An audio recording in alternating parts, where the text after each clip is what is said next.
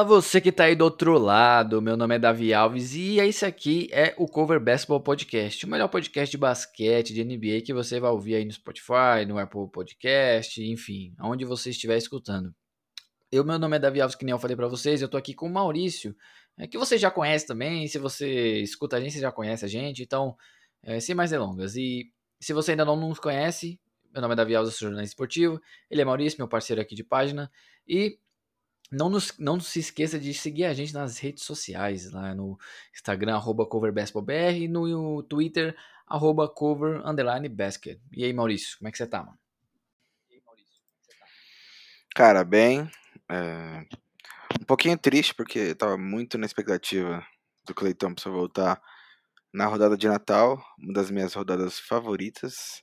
Mas calma, que tem tempo. Ele tá voltando e eu acho que ninguém segura esse Golden State Warriors. Clubista até a veia. É isso aí. Bora. É isso aí. A gente já vai falar do Golden State Warriors primeiro, mas, como vocês estão vendo aí no título, eh, a gente vai focar um pouco no Stephen Curry, porque nessa semana o homem foi embaçado. Ele quebrou um dos recordes mais importantes da, da NBA e, pelo jeito, vai prolongar esse recorde para ele ficar inquebrável. Stephen Curry, no Madison Square Garden, é, quebrou o recorde de mais bolas de três pontos na história da NBA, ultrapassando o Ray Allen, que estava lá no ginásio. E quando a gente fala de Stephen Curry, a gente fala de muita coisa. A gente vai falar um pouco de legado, um pouco da situação dele atual e um pouco de como ele mudou o jogo. E, cara, qual que foi é, a sua a, sua, a narrativa que você tirou de tudo isso? Qual foi a. É, o que você tirou de tudo isso, cara? Eu não vou tentar é, colocar muitas palavras difíceis, porque acho que significou uma coisa para cada pessoa, sabe? Então, quando você viu ali ele quebrando o recorde, o que, que você acha que isso significa para a carreira dele, para o legado dele? Olha, vou ser bem sincero. É, eu, diferente de muita gente, inclusive de você, eu não acompanhei é, NBA, basquete, desde muito cedo, né? Pra ser sincero, cara, o primeiro jogo que eu vi da NBA foi a primeira final que o Golden State Warriors disputou contra o Cleveland. Eu já passei a ver as finais e fiquei alucinado porque o meu irmão falava para mim que tinha um cara chamado Stephen Curry que era muito bom e que ele estava disputando ali o título com o LeBron sabia quem era LeBron James, que era Michael Jordan, mas não tinha o mínimo de tato com, com, com o esporte. Mas ali foi o primeiro contato que eu tive e eu já fiquei alucinado com, com o jogo que eu vi. E eu acho que eu vi dois jogos da, da os dois últimos jogos da, da série e fiquei alucinado com o que o Stephen Curry fez e o Clay Thompson. É, e aí todo mundo brinca muito dessa geração que torceu pro Golden State e eu acabei gerando, é, entrando nessa geração porque, cara, o primeiro contato impactante que eu tive com o basquete foi ele jogando. Foi ele e Clay Thompson jogando. É... E a partir de então eu não parei de acompanhar. Acompanhei o time em todas as temporadas. E fui percebendo o quão impactante ele era a partir do momento que eu fui me aprofundando no basquete, entendendo quem são os jogadores que já passaram é, e que deixaram legado, jogadores como Magic Johnson, Larry Bird é, e outros imensos jogadores como Karim do Jabbar, etc. E quando eu fui entendendo o tamanho desses caras, legado que eles fizeram, foi aí que eu comecei então a entender o que o Curry efetivamente estava fazendo, Davi. Até então, no começo, eu não tinha noção disso. E eu fui entendendo isso aos poucos, acompanhando e estudando bastante sobre basquete. E hoje eu posso dizer que eu tive o privilégio de acompanhar esses últimos anos dele e acompanhar o dia em que ele bateu o recorde.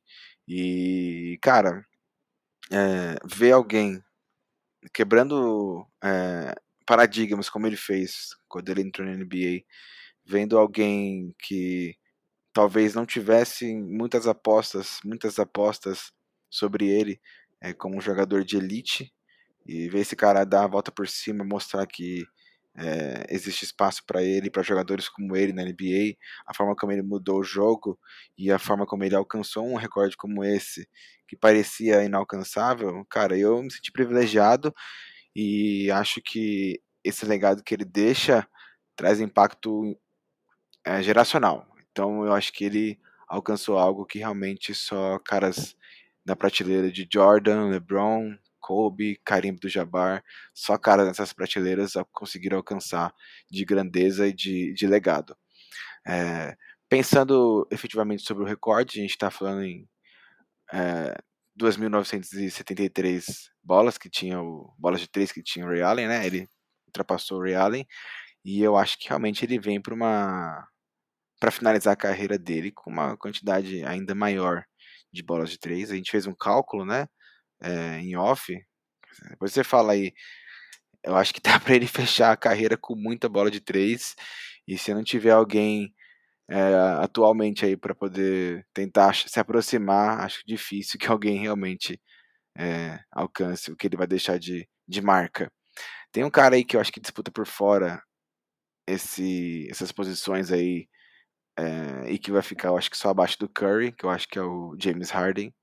Eu acho que se ele mantiver aí bolas de três como ele fez na carreira, eu acho que talvez ele acabe aí em segundo colocado, né? Fica aí Stephen Curry, James Harden e por aí vai para baixo, mas acho que por hora nas próximas gerações acho difícil alguém alcançar esse esse recorde, cara, quando alcançar vai ser alguém também geracional, vai ser alguém que nasceu para jogar basquete e ponto final. Então eu estou muito contente com esse, com essa, com esse com que ele alcançou, porque a gente como torcedor e que acompanha parece que está junto e que alcança junto, que compartilha a felicidade do, do jogador. Mas para mim teve um impacto muito interessante e o fato justamente de eu ter começado a amar basquete pelo que eu vi ele jogando é, me faz acompanhar com muita felicidade esse essa conquista dele. Para ser bem sincero, assim, uma parte bem, bem pessoal, eu acho que é isso. Tirando a parte técnica aí do que a gente fala, mas para falar da parte que, que mexe realmente de como eu aprendi a gostar de basquete, é, pô, fiquei feliz demais, cara. É, eu acho que cada um tira alguma coisa sobre esse recorde, né?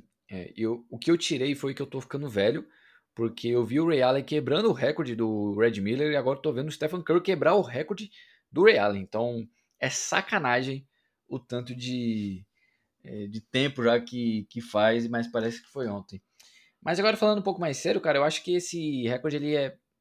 Ele, ele meio que solidifica e oficializa aquilo que a gente já sabia. O Stephen Curry é o maior arremessador de todos os tempos. A gente já sabia que ele era o melhor, porque nenhum jogador arremessou com tanta versatilidade, é, criando o próprio arremesso, também no catch and shoot, off-ball o melhor jogador que eu já vi. E olha que o Ray Allen off-ball era algo absurdo, mas o Stephen Curry ele conseguiu elevar para outro nível. Então, quando eu olho isso, cara, eu vejo que foi só mais uma oficialização daquilo que a gente já sabia e é muito grande. Você falou daquele cálculo que a gente fez e, cara, eu acredito, eu falei para você, né, agora eu vou falar para eles, que o Stephen Curry vai terminar perto ou com 5 mil bolas de 3 pontos. Eu não duvido ele fazer isso, gente. Eu não duvido, tipo, de verdade porque o trajeto que ele, que ele percorreu até aqui e a projeção dele é manter esse nível por muito tempo, porque diferente de, é, de por exemplo, o LeBron James, ele só tá jogando nesse nível que ele tá hoje porque ele cuidou muito bem do corpo, mas o estilo de jogo dele requer muito físico, requer é, é, muita, muito cuidado com o próprio corpo. O Stephen Curry, ele, claro, tem que cuidar com o próprio corpo, ele cuida do corpo dele, mas eu acho que é muito mais habilidade e, e inteligência. Porque a movimentação dele, o senso de posicionamento dele é um dos mais incríveis que eu já vi, e isso não se perde. Então acho que ele tem a possibilidade de manter isso, manter esse ritmo durante algumas temporadas. E quando a gente fala dele quebrar o recorde do, do Ray Allen, cara, a gente também percebe o boom, a explosão que a bola de três teve na NBA, né? Eu acho que esse. É, eu não sei se é o maior legado, mas eu acho que esse é o maior legado que o. que o Stephen Curry vai deixar, porque ele foi o principal precursor da explosão da bola de três pontos. Ele foi o cara que mudou o jogo. Claro, o Steve Kerr teve é, muito papel nisso, desenhando um esquema para que a qualidade do Stephen Curry é, é, florescesse, porque antes, para quem não sabe, o Stephen Curry era treinado pelo Mark Jackson, que explorou isso também, mas não de uma forma tão é, perspicaz como Steve Kerr. E, mas que nem eu falei para você, eu acho que isso começou ali no Steve, no Steve Nash e no Phoenix Suns de 2005, 2006 com o Mike D'Antoni, que eles jogavam esse jogo que é jogado hoje, só que na década retrasada, no caso, né? Então, começou ali, só que o Stephen Curry ele aperfeiçoou de uma forma, ele, ele levou isso para um nível que a gente nunca viu na história da NBA e eu acredito que nunca veremos. Um jogador como Stephen Curry, que tem todas essas ferramentas para arremessar, seja com a bola ou sem a bola, eu acho muito difícil a gente ver. E esse para mim é o maior legado dele, cara. Ele mudou o jogo, ele mudou o núcleo, a identidade do jogo de basquete. E hoje, uma criança, ela não precisa sonhar em ter dois metros e ser forte e ser atlético para jogar na NBA. Hoje, graças ao Stephen Curry, como o Fred é, Van Vliet falou, jogador do Toronto Raptors, que só tá na NBA por causa do Stephen Curry, porque ele abriu o caminho pro Van Vliet, que é, é jogadores baixos que arremessam. Antes a gente tinha, por exemplo, Allen Iverson, que era um jogador baixo, mas era um cara de crossover ali, mais estilo street, que era muito volumoso na questão de pontuação, mas não era muito eficiente. O Isaiah Thomas, cara, um gênio, um cara que era muito versátil com a bola, mas é, ele precisava de um é, de um time ali bem físico para poder ajudar ele. Mas, e ele, junto com o Stephen Curry, são os únicos dois jogadores, entre aspas, pequenos da NBA, da história, que lideraram os seus times a um título, sendo o melhor jogador. O Igodala pode ter vencido o Finals MVP? Sim, mas até ele já falou em entrevista que aquele Finals MVP era para ser pro Curry. Então não vem com esse papinho de, ah, não tem Finals MVP. Isso é conversa fiada, meu querido. A gente sabe que o líder e o melhor jogador daquele time era Stephen Curry. Não sei porque nem porque a gente discute isso ainda. Mas, cara, levando para esse lado de como ele mudou o jogo, é, como é que você vê? Você acha que isso vai ser a, a principal parte, essa vai ser a principal parte do legado dele? Ou você acha que ele, ele né, tem sarrafo para elevar isso para um, um outro nível? É, com certeza essa é a maior parte do legado dele. E a forma como ele, como ele joga, a forma como ele entende o jogo é, é a prova disso. A, as estatísticas dele, é, isso tudo são a prova de como ele entende o jogo diferente, de como isso impactou todo mundo que veio depois dele e até quem já estava lá jogando, que teve que se adaptar, porque a mudança do jogo foi. A mudança de como se vê o jogo, esse small ball, isso pegou não só jogadores que chegaram, de novas gerações, mas também jogadores que estavam já na NBA consolidados e tiveram que se adaptar ou fazer uma imposição muito forte do, do próprio jogo. E eu acho que isso é uma das coisas que eu acho que influenciou na NBA em, em, si, porque as pessoas tiveram sim que se adaptar. E eu acho que essa forma como ele joga, a gente pode ver nas estatísticas de, de quantos jogos, por exemplo, ele, ele precisou para alcançar essa média. Se você ver, ele ultrapassou o Ray Allen, né? Mas ele tem na carreira 789 jogos. É, são. Deixa eu ver. A, a partir do, dos jogos dele, ele conseguiu já alcançar 2.977 bolas de três. E para chegar nas 2.973 bolas de três, Ray Allen teve 1.300 jogos na carreira. Davi, isso aqui mostra para mim de forma nítida que durante esse período de 9 a 21, 22 agora, né, que vai entrar, 2009 foi quando ele foi draftado e agora até 2021/22, que meu, ele sempre foi o cara que ele, que ele é hoje e a cada ano que passou, ele foi influenciando mais a NBA e o cara realmente teve a capacidade de influenciar uma década inteira e até mais do que isso. Então, sim, esse é para mim o maior legado dele. É, você vê aqui, você pode ver que em 2015 e 2016 ele teve 402 bolas de três convertidas, cara. É, é muita coisa. E foram 805 arremessos de field goal. É assim, é impressionante. A média dele de 0,45 e carreira em bola de 3, 0,43. Então, assim, é, é muito impactante e esse definitivamente é o legado dele. Igual você mesmo disse, tem caras na NBA que jogou é, contra ele, por exemplo, o Fred Van Vliet jogou finais de NBA contra o Stephen Curry. Inclusive naquelas finais ele jogou muita bola, meteu cada bola de três impressionante, é, vindo do banco com bastante consistência. E é hoje um cara que fala assim: Meu, alcancei uma, um título da NBA, entrei na NBA e se não fosse Stephen Curry, talvez eu nem estivesse aqui, porque supostamente as características dele eram tidas como, sei lá, fracas, né, ou frágeis para jogar na NBA. Então, o, o, legado dele realmente é esse. É, eu imagino que as vitórias que podem acontecer podem colocar ele em prateleiras ainda maiores, né? É, e aí não só de legado, mas de, de grandeza, de títulos, de, de ser ainda mais vitorioso, embora para mim ele seja um cara de elite mesmo.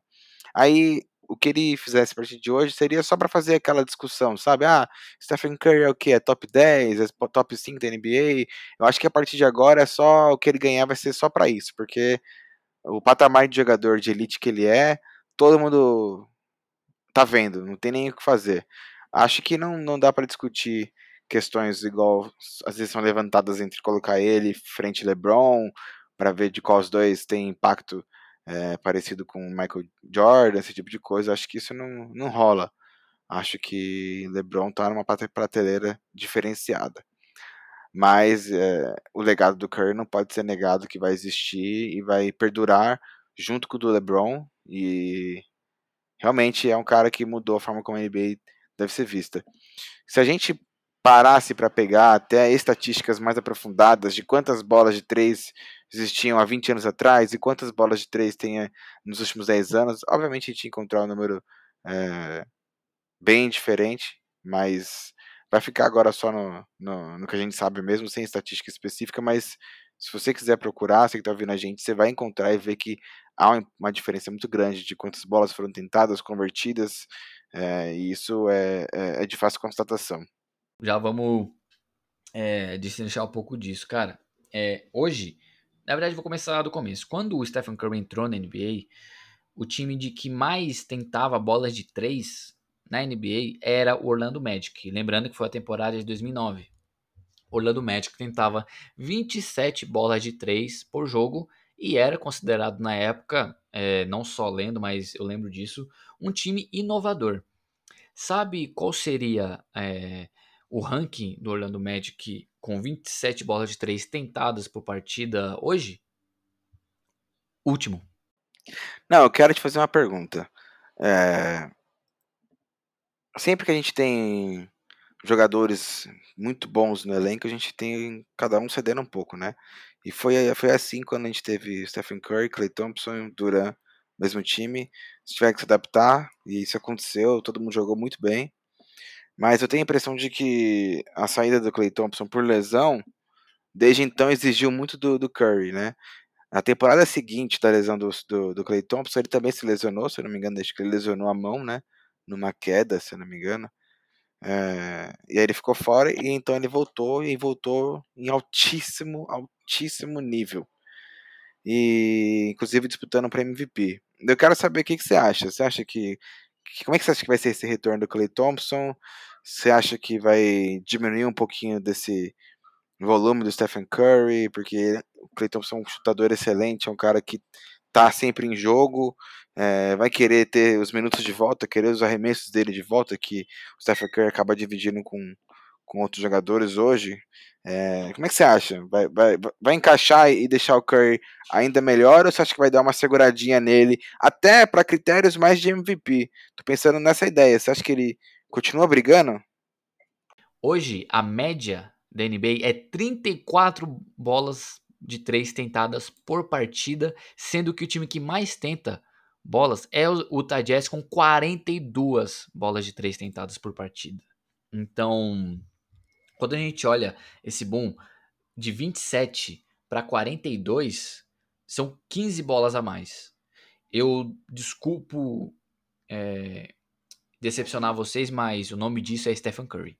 Tá bom, galera? Então, Bem-vindos à nova era. Acho que todo mundo já está bem familiarizado com ela, mas esse número só mostra de como o Stephen Curry é grande, é impactante e aquilo que você falou de ah, onde que ele vai, se ele é top 10 ou não, ó. No meu pessoal, ele tá ali em 12 segundo. E eu acho que quando ele terminar a carreira, ele vai ser top 10. Eu acho inevitável que ele termine no top 10. Assim também como eu acho que o Yannis Antetokounmpo, se ele continuar nessa projeção, ele vai ser um dos 10 maiores, cara. Tá muito difícil negar isso se ele continuar nesse ritmo, né? Então, mas o Stephen Curry, cara, eu acho que em questão de impacto, ele é um dos cinco maiores, de impacto, de relevância, de quem revolucionou o jogo, ele tá entre os cinco mais importantes. Mas ainda de melhores e maiores no geral, eu acredito que quando ele terminar a carreira, ele vai entrar. E eu não sei se você quer trazer mais alguma coisa sobre ele, cara, ou você já quer partir pro Kevin Durant? Pior, assim, existiu muito a chance deles dominarem por mais tempo, né? Porque foram quatro finais, né? Com Cleveland. Depois a quinta com Toronto. Meu, se o Clay Thompson não se machuca, imagina eles chegando a sete, oito finais, mantendo o time saudável. Cara, ia ser. Também ia ser uma outra parada muito histórica ter um time voltando a disputar tantas finais. A gente teve Celtics, Lakers, até o próprio Chicago Bulls, né, disputando muitas finais próximas, né, tipo dominando uma década, né. Então ia ser também muito top ver isso acontecendo de novo. Mas é, é isso, eu acho que de para mim de Golden State é isso, só queria saber o que você achava, mas eu penso exatamente igual você.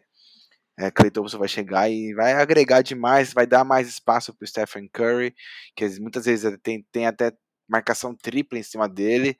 É, o que vai de, o que vai abrir espaço para ele, porque o Clay Thompson é extremamente perigoso, vai ser, vai ser brincadeira.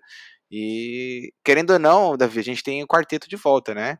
Igodala voltou, Clay Thompson volta de lesão, Green e Stephen Curry e dois jovens jogadores interessantíssimos que é o Andrew Higgs e o Jordan Poole sem contar com, com James Wiseman, porque eu não sei se ele volta também. Ou seja, é o que você disse, esse time vai vai complicar a vida de muita gente. Mas para mim, de, de Golden State é isso, é isso. Cara, eu acho que ele continua brigando porque ele ganhou dois, dois MVPs com o Clay Thompson do lado dele, né? Ele bateu o recorde de bola de três pontos em uma só temporada com o Clay Thompson do lado dele. Então, eu não acredito que isso vai parar. Eu acredito que isso só vai agregar o Golden State Warriors. Por isso que é, eu acho que as pessoas não estão compreendendo que se o Clay Thompson voltar 75% do que ele era, a gente pode ter o Golden State Warriors campeão novamente. Então, as pessoas não têm é, essa noção do quão bom o Clay Thompson é. Porque dois anos sem jogar, é, a memória do brasileiro é curta, né? Mas, galera, o Clay Thompson, ele é um dos cinco maiores arremessadores de todos os tempos. Isso é óbvio, isso é, cara, isso é um fato. O Clay Thompson, ele é um dos melhores que nem eles falam, 3D guys da NBA. O que, que é isso? É um jogador que arremessa de 3 e defende muito bem. O Clay Thompson é um dos melhores defensores do perímetro da NBA, gente. As pessoas não falam disso, as pessoas não lembram disso. Por isso que eu tô falando. O Golden State Warriors já tem a melhor defesa da liga e já tem o Stephen Curry, que é o melhor arremessador da liga. Aí vai adicionar o Clay Thompson, que vai ser que é o segundo melhor arremessador da liga e um dos melhores defensores de perímetro da NBA. Gente, pelo amor de Deus. Esse time vai ter um boom muito grande e eu não acho que os números do Stephen Curry vão cair. Eu acho que no começo sim, para dar aquele boom pro Clay Thompson, mas depois a gente vai ver o mais clássico dos Splash Brothers que a gente pode ver. E eu não vejo a hora disso acontecer. Infelizmente, eles falaram que de forma oficial que o Clay Thompson não vai voltar antes do Natal, provavelmente ali só pro dia 28. E eu queria muito que ele voltasse no Natal. Só que, cara, eu só quero ver ele jogar. E se ele voltar 75% do que ele era, para mim já vai ser ótimo. Se ele voltar igual que ele era, gente, o, o Golden State Warriors vai ganhar o título. Se ele voltar igual ele era, o Golden State Warriors vai ganhar o título e eu não tenho medo de falar isso porque, galera, eles ganharam, eles dominaram a NBA. Tudo bem, vamos tirar o Kevin Durant, os anos com o Kevin Durant. Eles venceram um título e depois venceram, é, tiveram uma temporada de 73 vitórias na, na temporada regular. Tá maluco, pô? Isso aí é sacanagem. Então, eles têm é, sarrafo, tem cavalo para vencer o título caso o Clay Thompson. Quer dizer, agora eu já acho que eles têm, né? Mas caso o Clay Thompson volte 75%, 80% do que ele era, gente, pelo amor de Deus, eu, eu que não vou perder um jogo do Golden State Warriors. Cara, é, pegando o gancho do que você disse das, das partidas do Stephen Curry, eu acho que foi perfeito, acho que é isso mesmo. Acho que ele teve esse momento aí de ir atrás do, do do recorde, e isso gerou nele ansiedade, escolhas talvez não tão, tão exatas, né, tão acertadas na hora de arremessar. E o que, meu, talvez deixou ele um pouco meio perdido assim em relação ao jogo, aos jogos em si, né? Classificação, etc. Porque ele precisava de vencer, vencer e finalizar essa etapa. Ao ponto em que o Brooklyn Nets está dependendo, na verdade, muito, né, do Kevin Durant nos últimos jogos. É, James Harden ainda fora, né? A gente viu que ele estava no protocolo de saúde, né? A gente viu isso hoje cedo. E então o time estava dependendo bastante do, do, Kevin Durant, que bateu a maior pontuação nessa temporada, né? 51 pontos, passou o Stephen Curry com 50. Então é um time que precisa muito dele. Ele precisa estar tá precisando de se doar e mostrar que está presente, que é o mesmo Kevin Durant de sempre. E é o que aconteceu. E eu acho que esse que essa mudança é, de, dos últimos jogos agora, em que ele teve que mostrar mais presença, foi impactante aí. E a mudança do, das qualidades do jogo do, do Stephen Curry também. É, o Kevin Durant tá com média de 29,7 pontos por partida. É, então é uma pontuação, uma pontuação altíssima, né? É, tô vendo aqui as estatísticas dele. É a melhor média dele desde 2014, 2015. Isso porque a maior média da carreira dele foi em 13, 14, com 32 pontos de média. Então 2013 e 14 foram 32 pontos de média. Daí em diante, nenhuma média de ponto foi é, maior que 29. E agora, depois de desses anos todos, ele volta a ter uma marca maior de 29 pontos por partida. E eu acho que isso é também espetacular. São só 27 jogos. Tem muito jogo aí para ele eventualmente manter essa, essa, essa média de pontuação, mas eu não veria nenhuma anomalia que isso acontecesse. E eu queria só falar uma coisa também. É, eu abri aqui é, LeBron James está pertinho de fazer 37 anos. Ele, eu vi aqui que ele faz aniversário em 30 de dezembro. E vi também que Kevin Durant tem 33 anos. São 4 anos de diferença, sim. Mas, Davi, eu acho que 33 anos já é um bocadinho, já, né? É, são muitos anos já jogando NBA. É de 19 a 29, 10 anos, 11, 12, 13, 14 anos de NBA. E um cara desse ainda disputando MVP em altíssimo nível. A gente fala bastante do, do atleticismo do LeBron James, é, mas às vezes eu acho que a gente pode estar tá deixando de falar um pouquinho sobre como os anos estão passando para o Duran e como ele parece estar tá cada vez melhor, cara. A gente pegar aqui a eficiência dele, é, ele manteve muito bem a eficiência dele, é, a quantidade de arremessos que ele, que ele tenta manteve também, então ele tem um, um volume altíssimo de jogo, minutos jogados.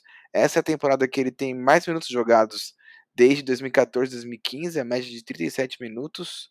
É, então, assim, cara continua com muito volume. E eu não consigo ainda também ver o Kevin Durant perdendo todo esse potencial, toda essa eficiência que ele tem, tipo, em três anos, quando ele estiver aí com 36 anos. Então, cara, eu não sei se, se essa geração, LeBron James, Stephen Curry, sim, não geração, essa mistura de gerações, né? LeBron James, Stephen Curry, Kevin Durant, eu não sei, cara, se esses caras realmente eles são absurdamente imensos como jogadores, é, ou se os caras se cuidam muito bem, ou se a juventude aí não tá conseguindo ainda o espaço que, que gostariam, porque a gente tem muito cara bom chegando, mas que realmente está com dificuldade de botar a cara na liga e falar assim, meu, você é a cara da liga, etc. Sem contar o Yannis Antetokounmpo, que já foi várias vezes aí contado até como o melhor jogador da NBA. Mas é um jogador só. A gente tem aí uma leva muito grande de jogadores da idade do Kevin Durant que se mantém em altíssimo nível. E eu queria só fazer uma observação para te passar a bola, que assim, não vamos esquecer da, da lesão gravíssima que o Durant teve, Aquiles né? E o cara pegou a temporada seguinte da lesão e meteu 26,9 pontos por partida. E a segunda temporada agora, 29,7. Mano, ele tá com 33 anos. Eu também não sei, cara, o teto de produção para esse cara até o fim da carreira dele. Eu também tô assustado com que com a idade que ele tem e com o que ele pode oferecer ainda. Imaginar ele aí com 36 anos ainda sendo maior pontuador da NBA, cara, isso é insano para mim. Então já vamos partir para o próximo assunto que é o Kevin Durant. É o Kevin Durant que saiu a lista atualizada da NBA na briga pelo MVP e ele tá liderando, cara. É, para surpresa de muita gente, eu não sei porque muitas pessoas estão surpresas, o Kevin Durant está liderando. Então, eu não sei o que você tem para falar sobre isso, mas eu já vou abrir aqui, cara, porque nos últimos jogos, nos últimos quatro, nas últimas quatro partidas, o Kevin Durant tá com média de 37 pontos e o Brooklyn Nets venceu todos esses, esses jogos. Então, e no meio deles tem um jogo de 51 pontos contra o Detroit Pistons. Dito isso, o Kevin Durant hoje ele é o melhor pontuador da NBA. Já vai fazer 10 anos que ele é o melhor pontuador da NBA. Alguns podem argumentar o James Harden, mas eu acredito que o Kevin Durant ele tem ali um, um teto maior do que o James Harden. E quando a gente olha para esse time do Brooklyn Nets, que aliás saiu hoje a notícia de que o Kyrie Irving está começando o processo para voltar ao time, e se ele voltar com o Kevin Durant jogando no nível que ele está jogando, com James Harden jogando no nível que ele estava jogando antes de é, ser afastado por causa desse protocolo de Covid, esse time pode ser finalmente aquilo que a gente achava que ele seria. Mas, focando no Kevin Durant, eu acredito que hoje sim ele seja o MVP da NBA por causa de, de, algum, de alguma expectativa que a gente colocou no Stephen Curry e ele meio que. Cara, dava para ver que ele tava nervoso para quebrar o recorde. Ele tava arremessando horrivelmente, tava forçando algumas bolas e dava para ver no semblante dele que ele tava querendo quebrar esse recorde logo. E ele acabou tendo partidas não muito boas. Ele teve uma sequência não muito boa. E nas últimas duas semanas, o Kevin Durant teve essa sequência absurda. Brooklyn Nets estourou. Ele tá jogando muito. E aí ele tá liderando hoje a briga pelo MVP. Eu acho que ele vai ganhar? Não. Eu acredito que no final o Stephen Curry ali vai abrir uma vantagem sobre ele. E o Stephen Curry vai conseguir ser o terceiro MVP. Ficaria surpreso caso o Kevin Durant ganhasse? Não, porque ele tá jogando muito bem. O que você tem a dizer sobre essa lista atualizada sobre, do MVP, que tem o Jokic como terceiro e o Antetokounmpo como quarto, e como, como a gente falou, Kevin Durant primeiro e Stephen Curry segundo. O que, que você acha, cara? Exatamente. Tem uma estatística aqui que eu, que eu vou lançar para você, que eu queria saber o que, que você acha. Kevin Durant é um dos dois jogadores da história da NBA com mais de 25 pontos é, por jogo na carreira e um, uma porcentagem de no mínimo 0,60 de true shooting. Mano, pra mim isso é surreal também. Porque, se, se eu não me engano, eu vi aqui True Shooting Percentage é uma estatística avançada para entender qual a eficiência do, do jogador na, quando ele chuta, né, faz o arremesso, né? E você pegar ele como um dos dois jogadores a ter mais de 25 pontos na carreira e ter esse percentual altíssimo, é, é, um cara fenomenal. Não tem o que fazer, é um cara fenomenal, né?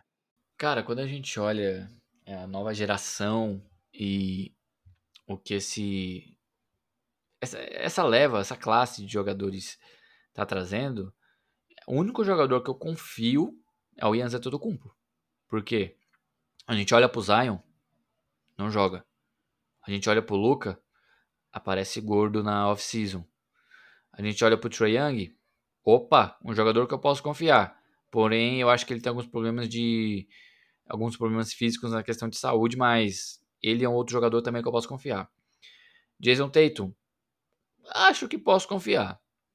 Mas Anthony Davis, não consigo confiar. 28 anos, era para estar no auge da carreira, tá tendo uma das piores é, temporadas da, da vida. Então, fica difícil, fica difícil. Para mim, dessa, dessa leva, o único que consegue conversar com os jogadores é o Yannis Antetokounmpo mesmo. Eu mesmo tenho ele hoje como o melhor jogador do mundo, mas a gente vê, por exemplo, LeBron James com 37, Stephen Curry e Kevin Durant com 33, o baile que eles dão nessa molecada em questão de cuidado com o corpo. LeBron James está praticamente 20 anos da NBA tendo pelo menos 25 pontos de média.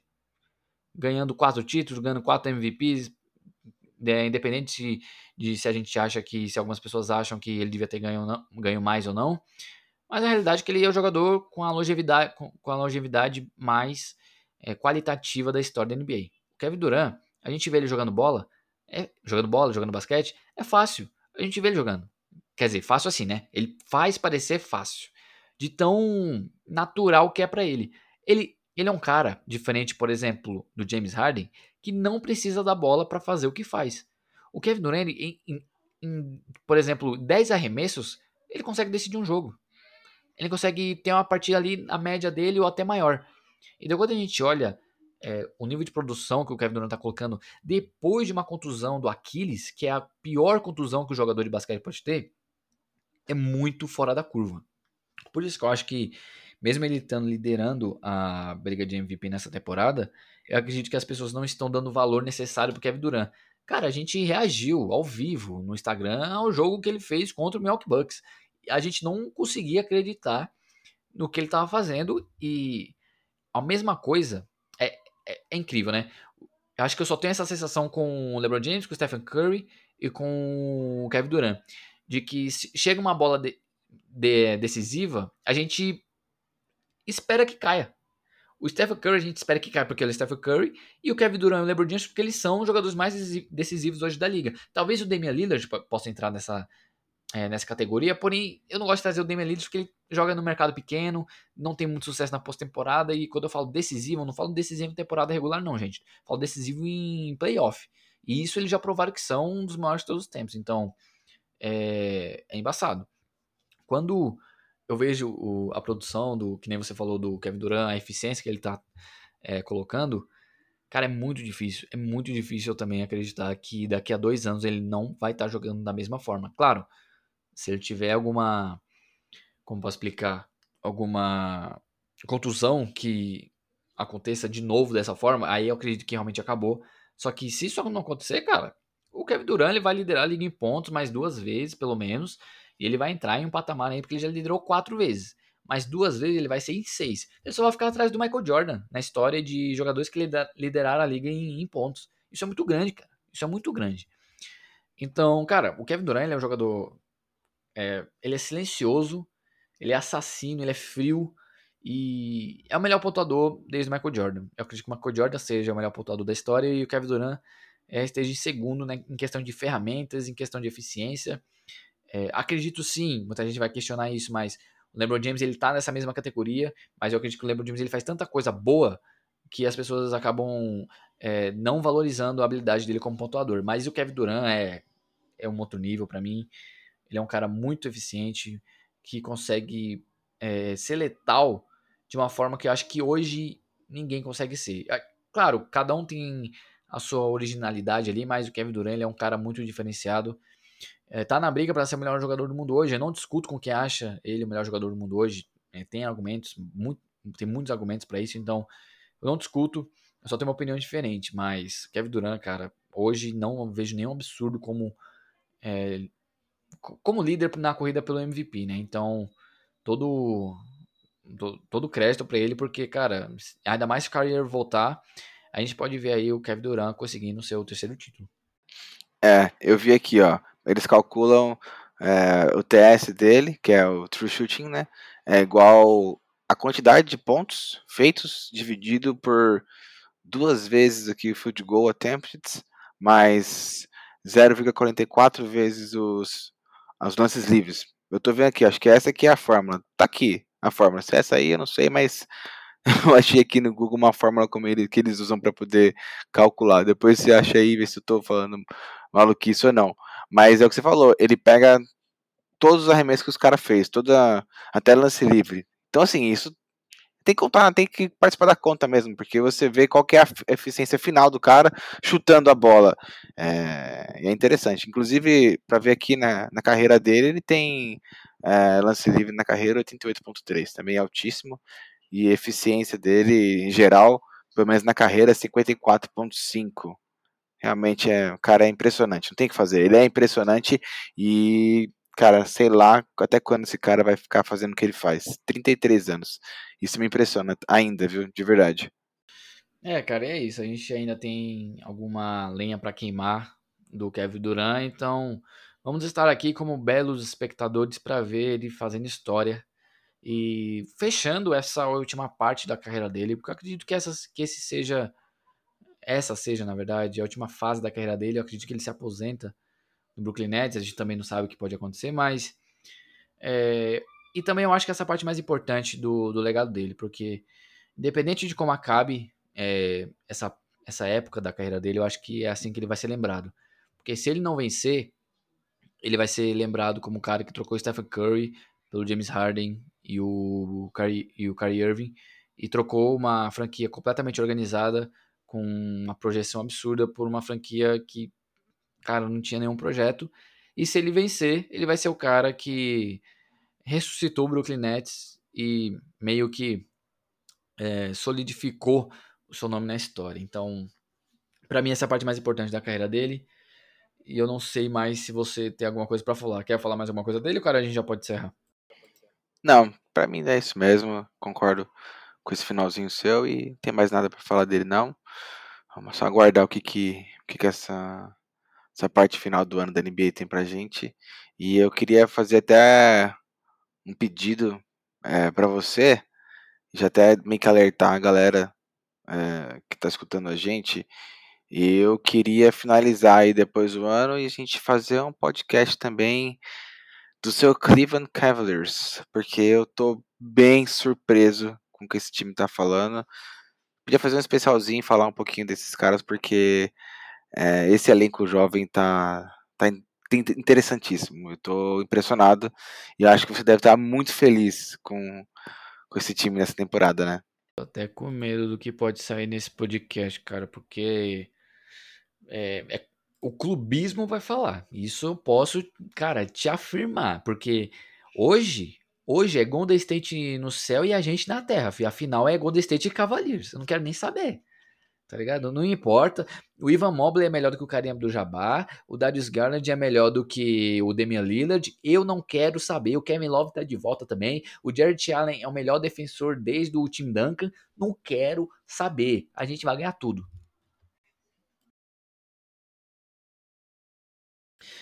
É, então é isso, cara. Já deu o seu tchau aí pra rapaziada, já pra gente mandar bala. É isso aí, não. Galera, obrigado por ter acompanhado a gente aí. Falar um pouquinho de Stephen Curry e Kevin Durant, dois jogadores aí espetaculares e acompanhe a gente nas redes sociais. Se vocês quiserem algum tema específico pra gente falar, pode mandar pra gente na DM do Instagram. E a gente tem um grupo no WhatsApp que a gente troca ideias sobre basquete, a gente compartilha aí as emoções dos jogos, então se quiser participar, manda mensagem pra gente no Instagram e é isso, galera. É, bom final de semana aí para vocês, para quem estiver escutando aí na sexta-feira ou no sábado. E se for início da semana, ótima semana para todo mundo. A gente se vê semana que vem.